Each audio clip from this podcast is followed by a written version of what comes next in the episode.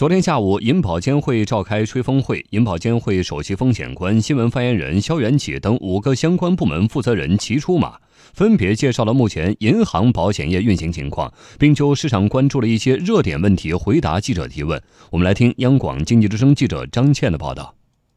银保监会首席风险官、新闻发言人肖元起表示，银保监会将积极推动金融供给结构改善，下一步还会继续增加银行业、保险业中小型机构的数量，并提高业务占比。我们这个整个银行和保险的机构，呃，总数呢。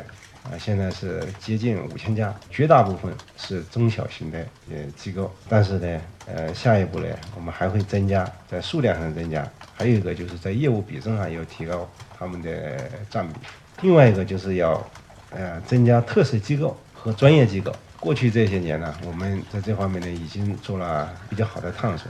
肖元奇举例，到目前为止，已经批准五家大型商业银行设立理财子公司等，同时也通过对外开放引进更多有专业、有特色的外资机构。他说，除了增加机构的数量和业务之外，还要增加资金的供应量。整体上要保持流动性的合理充裕。当然，这个我们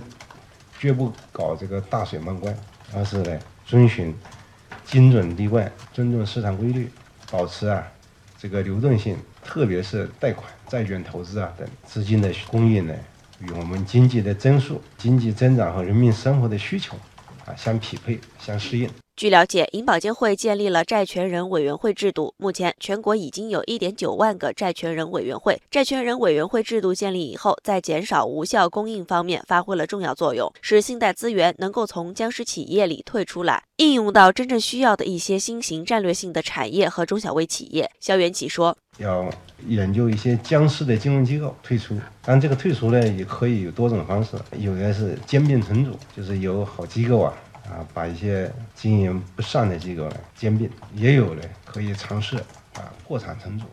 坚持市场化、法治化这样一个原则。肖元起介绍，还要加大不良资产的处置力度，腾出新的信贷空间。如果这些不良不处置的话，啊，它就占用了银银行的信贷资源、信贷空间，就是要破除、减少无效、低效的这个金融供应，要提高金融供给啊对金融需求的适应性和灵活性。此外，吹风会还回应了其他热点问题。银保监会信托部主任赖秀福说，公募信托产品起售门槛从原来的一百万元降到一万元是小道消息，不是很准确，要以正式发布为准。